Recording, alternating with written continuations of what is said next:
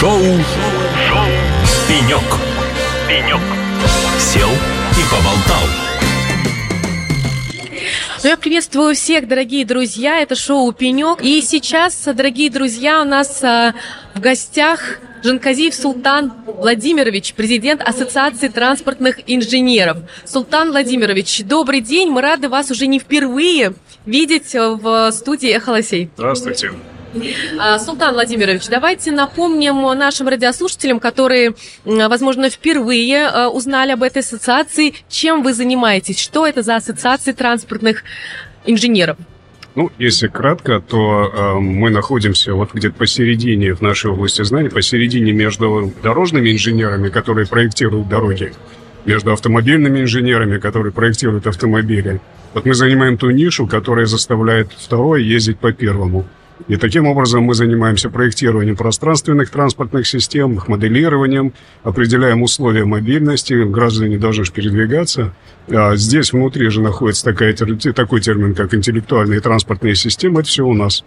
Ну, э, такой вопрос. А вот какую транспортную систему, на ваш взгляд, можно и нужно назвать интеллектуальной? Можете ли вы перечислить признаки, которые определяют ее таковой? Ну, вот та система, в которой э, мобильность или перемещение людей самоорганизуется, когда люди как бы сами договариваются, как они хотят друг с другом не конфликтовать, э, вот она не интеллектуальная. Элементы, элементы интеллектуализации появляются тогда, когда устанавливаются правила. Но правила дорожного движения – это еще не интеллектуальная транспортная система.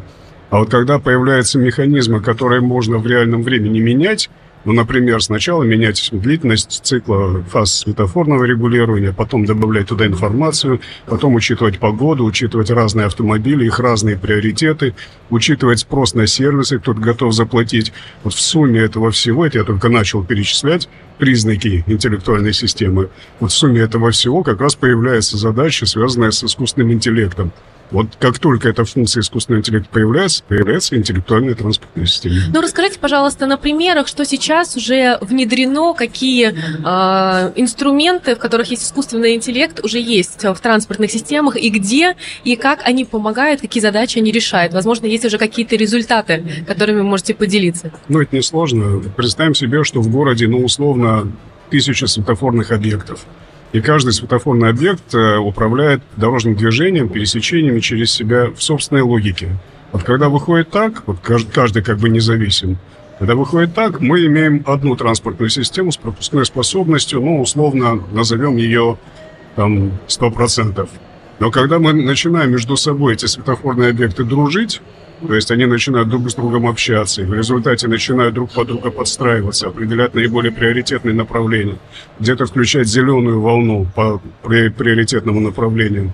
Где-то, когда не хватает этого ресурса, включать красную волну. То есть вот чем больше логики мы вкладываем в какую-то кооперацию светофорных объектов, это раз – Второе, сверху, естественно, устанавливаем правила взаимодействия с участниками дорожного движения, потому что светофорные объекты, ну, например, не перераспределяют по дорожной сети. Они только определяют безопасность, но они не решают задачу перераспределения. Значит, какая другая логика должна быть, которая перераспределяет по сети. Ну, где-то произошло ДТП, надо обвести это ДТП на определенный период времени.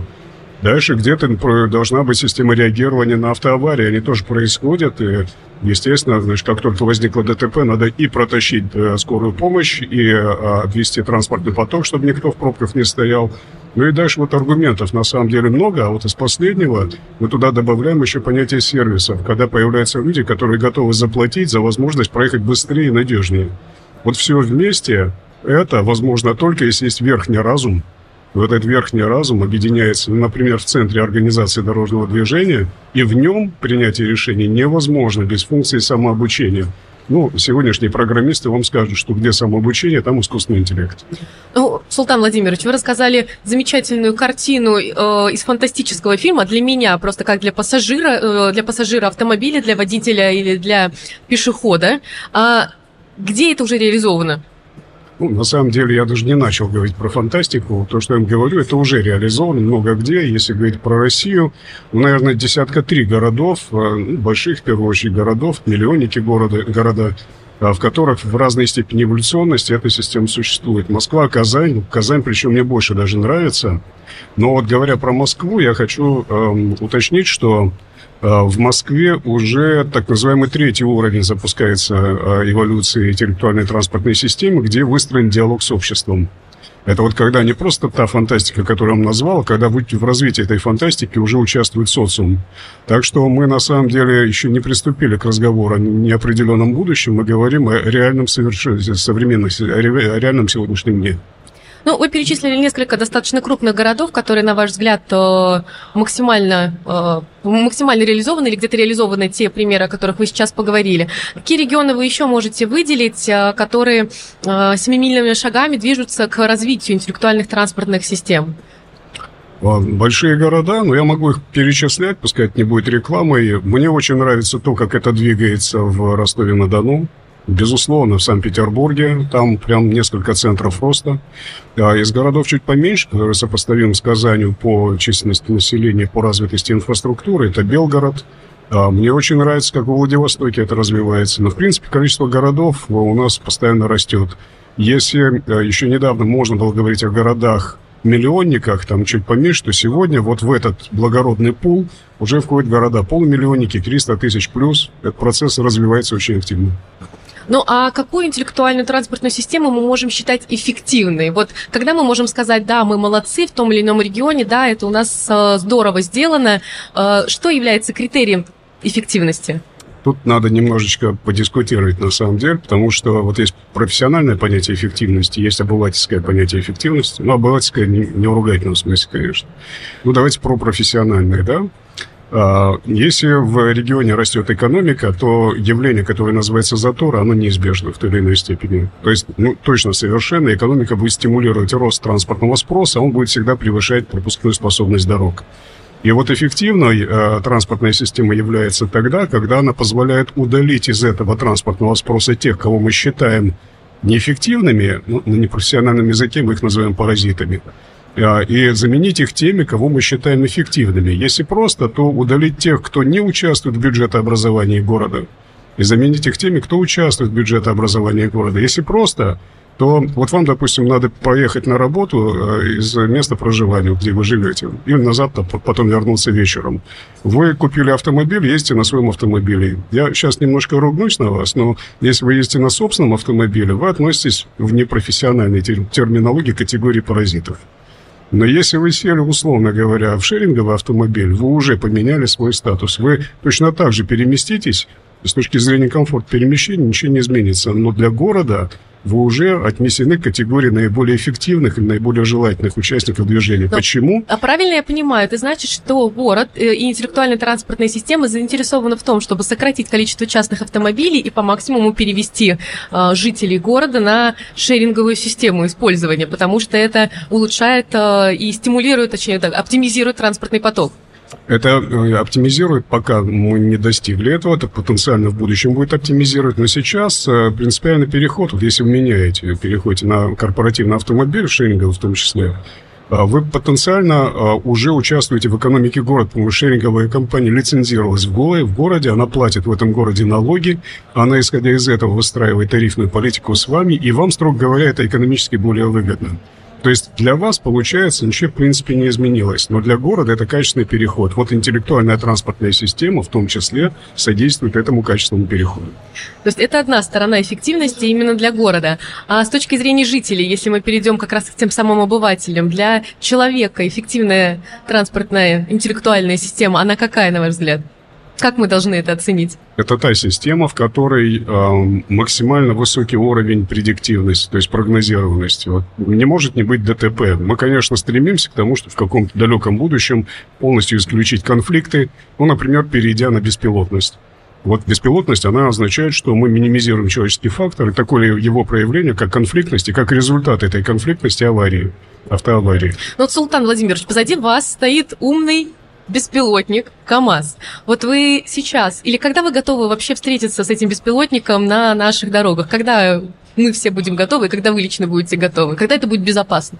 Не сию секунду, это точно, хотя я прекрасно знаю, в каком направлении двигаться. Почему не сейчас? Потому что в концепции беспилотности мы преодолели вот один э, эволюционный барьер, когда думали, что беспилотник – это автомобиль, в котором человека заменил робот.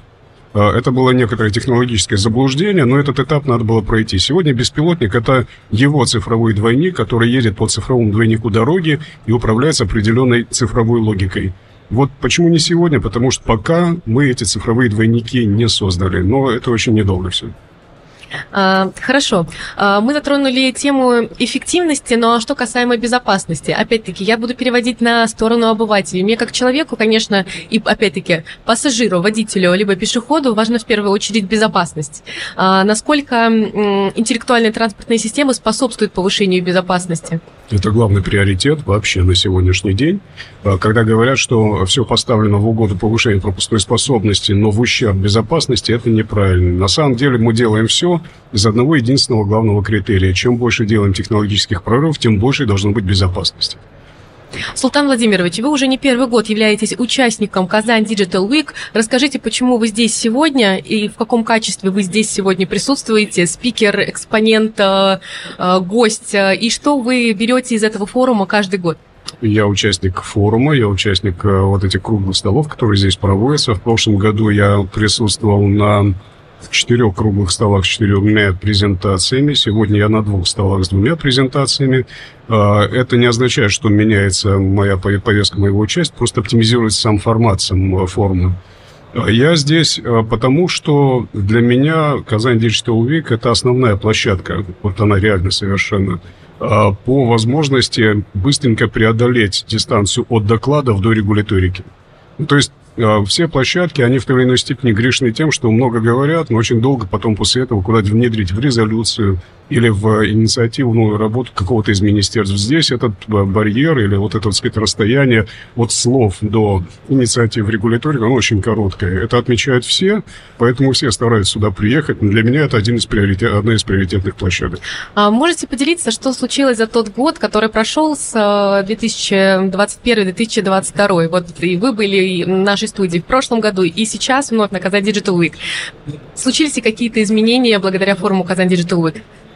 Разработано больше 10 стандартов, отнесенных к интеллектуальным транспортным системам. А, создан проект федерального закона о национальной сети по интеллектуальным транспортным системам. Создан э, федеральный, закон федерального проекта по беспилотным высокоавтоматизированным транспортным средствам все за год. Э, э, подготовлено не нами, но мы отмечаем, констатируем, что подготовлен и запущен экспериментальный правовой режим по беспилотности – где в том числе предъявляются требования к дорожной инфраструктуре и в первую очередь к инфраструктуре ИТС. И э, очень важно то, что выстроен системный диалог с рынком по развитию технологий ИТС верхнего и АНДа верхнего уровня. То есть это технологии кооперативных интеллектуальных транспортных систем, где предъявляется помимо требований к инфраструктуре еще и требования к развитию бортового оборудования. Султан Владимирович, большое спасибо вам за этот интересный диалог. Спасибо вам. Спасибо вам большое. Спасибо вам большое. Это был шоу «Пенек». Не прощаемся. Много хорошей музыки. И, конечно же, ждем новых гостей в нашей студии. Осень. Казань. Цифровая весна. Радио «Эхо Лосей» на Казань Digital Week.